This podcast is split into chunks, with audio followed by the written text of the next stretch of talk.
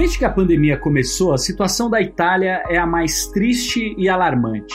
Nenhum outro país do mundo perdeu tantas vidas. Até aqui foram mais de 17.600 mortes. Desde o dia 15 de março, há quase um mês, mais de 500 pessoas morrem por dia na Itália e esse número já chegou a 919 mortes em apenas 24 horas. A região mais afetada, você deve saber, é a da Lombardia, no norte da Itália, onde fica a cidade de Milão. É difícil não abordar esse assunto com a frieza dos números, dos dados e das informações no noticiário do dia a dia, ainda mais para nós aqui no Brasil que estamos longe e com pouco acesso a tudo que está acontecendo por lá. Nossa ideia no episódio de hoje é tentar humanizar um pouco esse cenário de tragédia na Itália. Mas claro, é impossível retratar tudo e todos, ainda mais num podcast de vinte e tantos minutos. A gente foi por um lado o de atletas brasileiros que vivem perto da região italiana mais afetada pela Covid-19.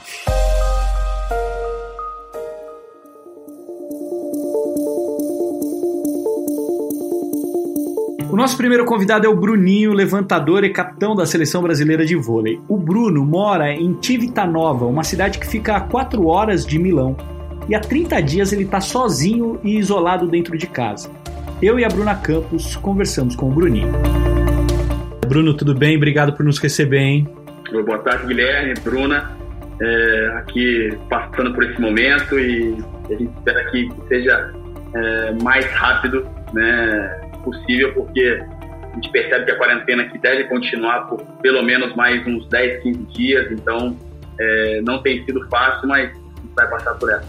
Bruno, a primeira coisa que eu queria te perguntar é o seguinte: como que foi, como ficou a sua vida nos primeiros dias, quando tudo começou a acontecer? Não a vida de atleta, mas como cidadão, assim, quando as coisas começaram a, a acontecer, o que, que passou pela sua cabeça, a cabeça da tua família, enfim? Olha, no primeiro momento, acho que nós aqui, me incluo nisso, a gente demorou um pouco para entender a gravidade da situação. Quando as coisas começaram a, a piorar no norte mesmo, é, quando teve o primeiro-ministro falando na televisão, ao vivo para todos, ali a gente se deu conta de que o negócio poderia ficar realmente feio, né? Stiamo affrontando un'emergenza, un'emergenza nazionale, l'abbiamo fatto sin dall'inizio con misure di massima cautela, la stiamo affrontando con consapevolezza, senza sottovalutarle.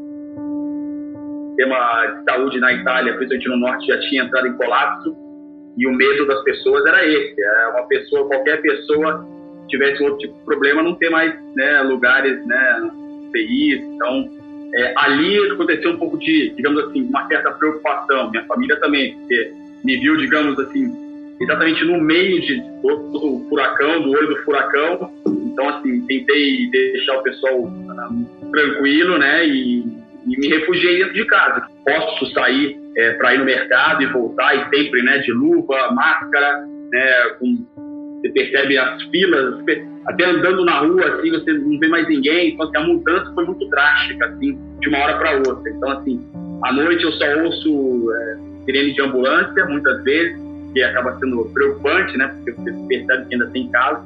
Então, foi uma mudança uh, drástica e que a gente não, não sabe como lidar e quando que vai acabar. Então, essa incerteza que acho que é o, é o, é o que deixa a gente ainda uma certa ansiedade para viver no dia a dia. Você fala sobre angústia, né, de estar tá aí. Eu imagino que quando a ficha caiu, você quis voltar para casa, né? A minha angústia era de quando é que será que eu vou conseguir voltar, né? Então eu queria, né, nesse momento que você fica preocupado, é claro, é, a, a, minha, pelo menos, bom de eu estar aqui, é porque eu não tenho contato com, com ninguém mesmo, não tenho nem meus, meus, meus companheiros de time, então não tenho, uh, não tenho nenhum perigo de passar, caso eu tenha pego, tenha sido um, um assintomático de passar isso para alguém, o que poderia acontecer se eu estivesse em casa. Então eu teria que me, me recluir também mesmo estando no Brasil, mas eu estaria em casa, estaria é, diferente, muito mais próximo dos familiares. E nesse momento, é, quando acontece uma coisa dessa, você quer voltar para casa, não adianta. Isso é, é, é, a primeira, digamos assim.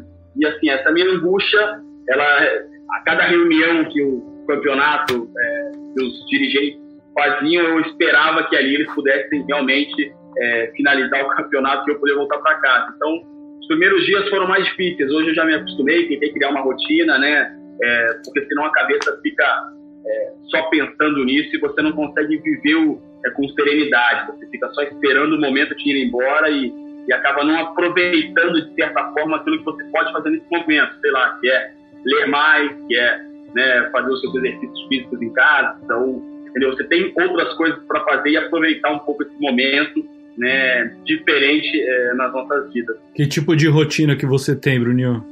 Olha, eu tenho feito muita coisa diferente, assim, eu começo já sempre fazendo alguma coisa em casa, né? É, é, lavo louça, eu cozinho, eu é, limpo o chão, coisas que antigamente, assim, eu fazia com muito menos, né, digamos, é, frequência, que agora eu tô, tenho feito todo dia alguma coisa. Então, isso também é bom para passar o tempo, para eu estar tá focado em fazer alguma coisa diferente também. Né? Tenho melhorado um pouquinho na cozinha, que eu era bem, bem fraco, agora já estou conseguindo é, me virar melhor. E uhum. depois disso eu faço meus exercícios físicos junto com, com o time que a gente, através do aplicativo do Zoom, a gente faz um exercício, pelo menos uma hora por dia, todos juntos, né, o treinador físico passando alguma coisa pra gente. É, mas isso, de certa forma, essa rotina, é, ela, ela me deixa um pouco mais tranquilo, um pouco mais sereno é, no meu dia a dia. Porque se eu ficar o dia inteiro no sofá esperando que uh, eles me liberem, que eu vá embora, acho que isso não vai só me atrapalhar, entendeu? Bruninho, você tem um compromisso aí na Itália, né? Você mesmo falou que o campeonato pode continuar ou não, ainda está meio definido isso, mas a gente viu na imprensa algumas notícias de que você voltaria a atuar aqui no Brasil. Como é que é isso? E essa coisa da pandemia fez você repensar a sua estadia no exterior? A minha decisão, é, acho que não, não, tem a ver com a pandemia, porque a minha decisão já tinha sido tomada.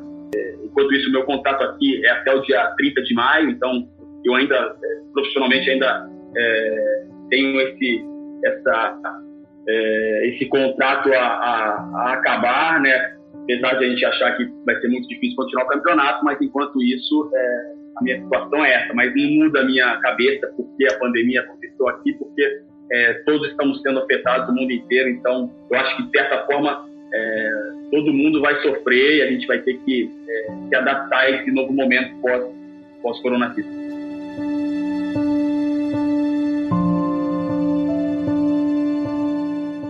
inteiro está sendo obrigado a se reinventar por causa da Covid-19. Agora, falando especificamente da Itália, que é um país que valoriza culturalmente os espaços coletivos, públicos, os italianos têm o hábito de ir até a praça, ir até as pontes, principalmente no verão, que daqui a pouquinho chega por lá. Eles têm aquela expressão famosa dote far niente, que é ter prazer no ócio ter prazer em não fazer absolutamente nada, contemplar uma paisagem ou o movimento das pessoas na rua.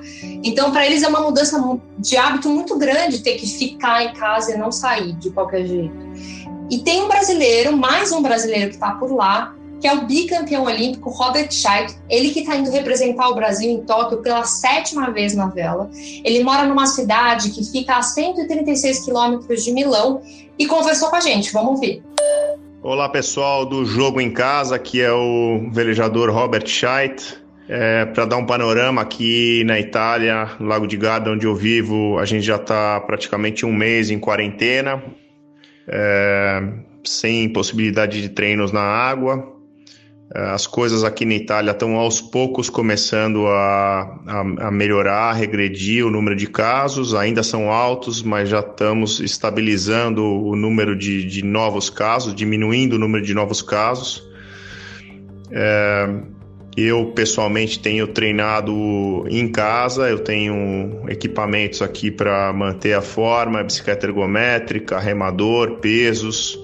Então eu estou mantendo essa, essa parte física diariamente.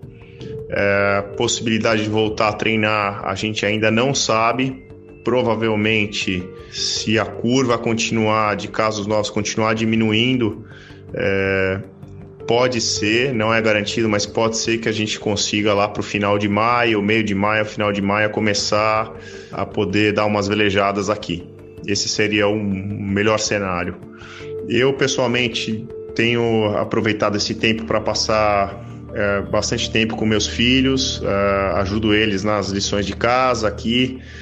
É, a gente, meu filho maior já está começando a fazer uma preparação física comigo também, ele já, também já veleja. E além disso, Estou aproveitando esse, esse, tempo também, além de trabalhar o físico, para trabalhar algumas questões que durante a correria da, da, preparação você não consegue, quer dizer, é, ler livros, questões que a gente antes não conseguia dedicar tanto tempo. É, mas não é fácil, é um, é um desafio é, para todos nós, né, de ter que alterar tanto a, a nossa rotina diária é, mas é para o bem da, da sociedade, da humanidade. A gente tem que entender esse momento, ter paciência, que iremos superá-lo para a gente ter é, realmente as chances de voltar a fazer o que a gente gostava de fazer. É, então, um abraço a todos vocês, bons ventos e muita saúde. Lá vem Diego Souza, batida, desvio, Magrão! Olha a sobra! Inacreditável o que fez o Magrão. Agora a gente vai falar com um ex-atleta que está morando lá na Itália. Fala, Magrão. Fala aí, Guilherme, beleza? Tá escutando aí? Escutando. E você, tá escutando? Tô. Durante 14 anos, o Magrão foi goleiro do Esporte Clube do Recife. Depois da aposentadoria, ele decidiu morar na Itália, num lugar que fica pertinho de Bergamo, a cidade mais atingida pelo coronavírus na Itália. Magrão, para as pessoas terem uma ideia do que passou na tua vida nos últimos dias, você mora na região da Lombardia, pertinho de Bergamo. É, como que você ficou, cara? Então, é, no início, é, não acreditava muito. É, tinha uma vida normal assim, né?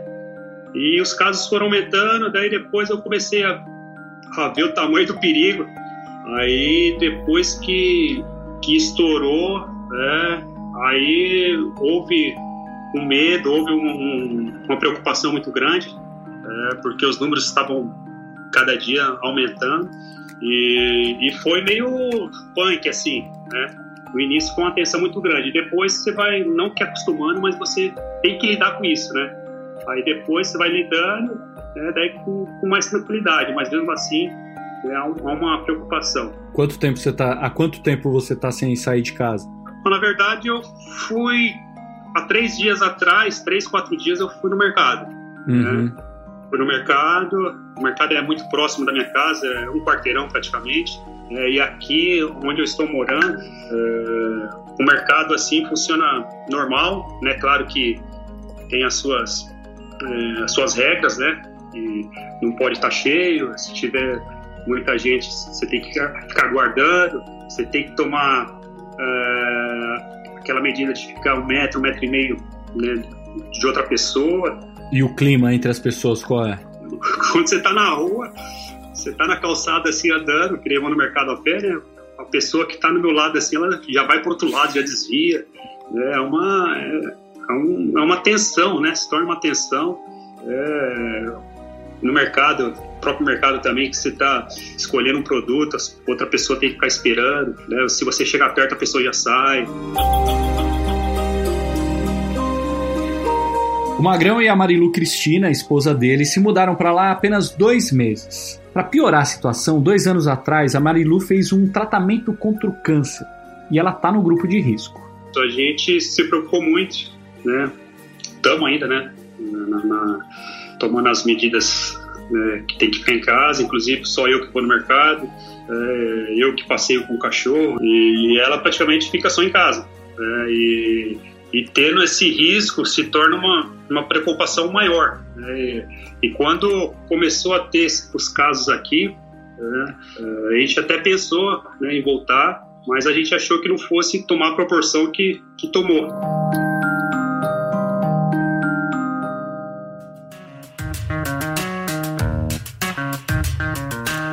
Vamos falar de coisa boa agora pra gente, pros italianos, porque o Sport TV tá reprisando os jogos da Copa de 82, quando aquela seleção maravilhosa do Brasil foi eliminada justamente pela Itália. Na linha, comigo e com o Martim agora, tá o Maestro Júnior, que era um dos craques daquele time. E aí, Maestro, tudo bem? Como que tá sendo assistir a esses jogos novamente? Como que tá o seu coração? Ah, tudo bem, Gui. Um abraço pro Martim também. A verdade é o seguinte, né? Que para mim também, eu acho que para toda a nossa galera é uma satisfação também a gente estar tá poder, podendo reviver um pouco tudo isso, né? Porque o fato da seleção brasileira de 82, depois de tanto tempo, né, ainda conseguir ser lembrada, né, ser elogiada, ser reverenciada, eu acho que para gente é um motivo de prazer e satisfação muito grande. Júnior, é, eu queria saber, você depois que parou de jogar virou comentarista, e depois daquele time de 82 vieram vários outros grandes times históricos, o Barcelona do Guardiola, enfim, vários outros. Quando você vê os outros grandes times que vieram depois daquele, você coloca 82 fica maior ainda para você? Fica em que patamar assim você coloca aquele time depois de tudo que veio, assim, com o seu olhar de comentarista já? Bem, eu acho que quando a gente escuta coisas tipo o Guardiola dizendo que o avô falou para ele a respeito do time de 82 e ele começou a formatar na cabeça dele a ideia de treinador de fazer seus times jogarem dessa forma, eu acho que isso realmente engrandece mais ainda. Não dá para a gente ficar fazendo muitas comparações entre épocas né, e times diferentes. Eu acho que isso não, não é legal e não vale a pena. Eu acho que cada um, dentro do, seu período, dentro da sua época, teve a sua importância. O que a gente é, acha interessante sobre a seleção de 82 é porque já são passados 38 anos, né? E as pessoas continuam falando. Então, aquele futebol continua sendo ainda um futebol moderno. Né? A gente vê algumas equipes ainda procurando fazer algumas coisas que aquela seleção fazia, sobretudo na movimentação, na base do toque de bola, coisas que eu acho que vão ficar eternizadas quando você quiser fazer um modelo tático. Olhando, olhando de agora, assim, pode ser até um pouco cruel a pergunta, mas você teria feito alguma coisa diferente do que o Tele fez na montagem do time, na convocação, nas substituições no jogo, na escalação daquele jogo contra a Itália, enfim?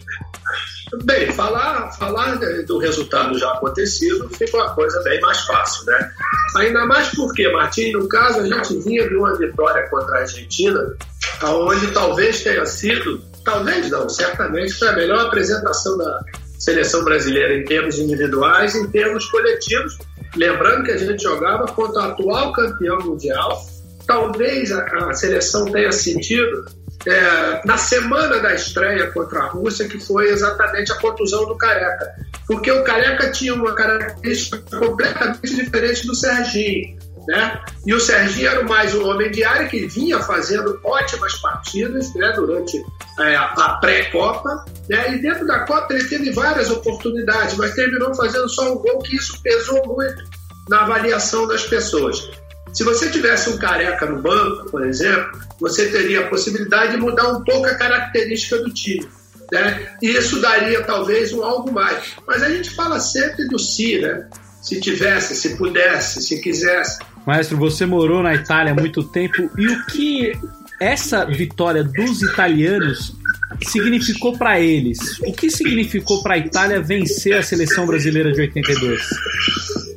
Ó, vou te dar, vou te dar duas explicações. Né? Uma para os jogadores, né?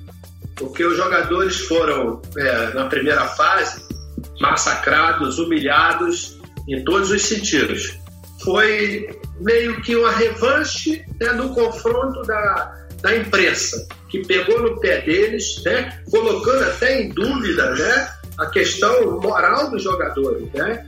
Para o torcedor, é, ele via que foi uma resposta, né, não a imprensa mas dos jogadores para com eles mesmos, né? que eles poderiam ter feito melhor e terminaram fazendo, entendeu? O torcedor, ele, em êxtase. Penso que um sonho così non ritorni mai più. Mi dipingevo le mani e la faccia di blu. Poi d'improvviso venivo dal vento Esse é o Gilberto Gil cantando Volare em homenagem à Itália, ao lado da neta dele, a Flor.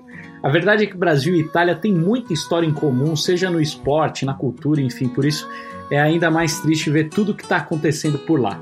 Ao som de Gilberto Gil e Flor, a gente pediu para o Bruninho e para o Magrão fazerem uma reflexão sobre o trauma que vai ficar no povo italiano depois de tudo isso. Vamos começar pelo Bruno.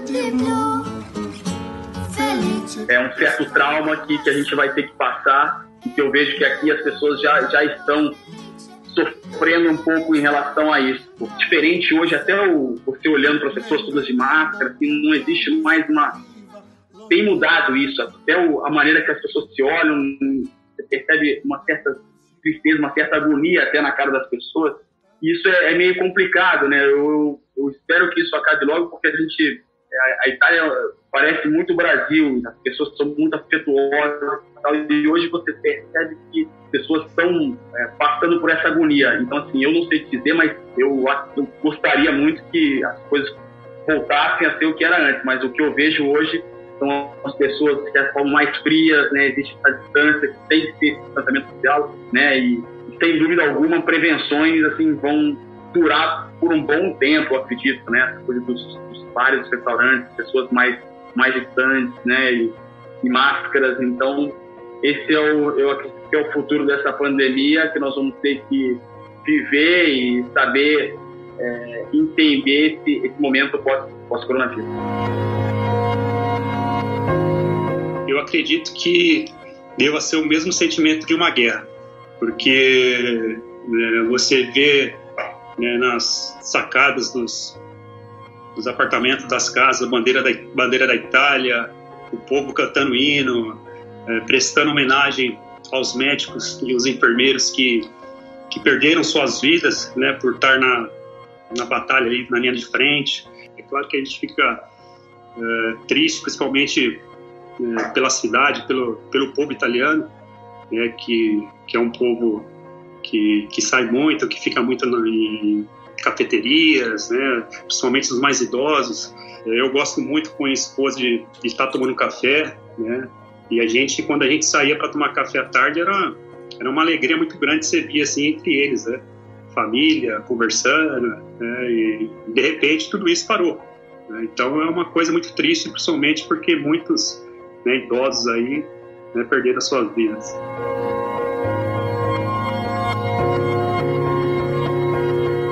Grande Magrão, tenho certeza que ele está escutando. Um abraço para você, Magrão, para Marilu. Fiquem bem aí, fiquem fortes. É isso, gente. Até o momento, o Brasil tem oficialmente 800 mortes causadas pelo novo coronavírus. São 15.927 casos. O Jogo em Casa tem a produção da Bruna Campos, edição do Leonardo Bianchi, coordenação do Rafael Barros e gerência do André Amaral. Lembrando que você encontra o jogo em casa na Apple Podcasts, no Google, no Pocket Casts, no Spotify e, claro, no globesport.com/podcasts. Eu sou Guilherme Pereira, muito obrigado pela sua companhia, um abraço e até amanhã.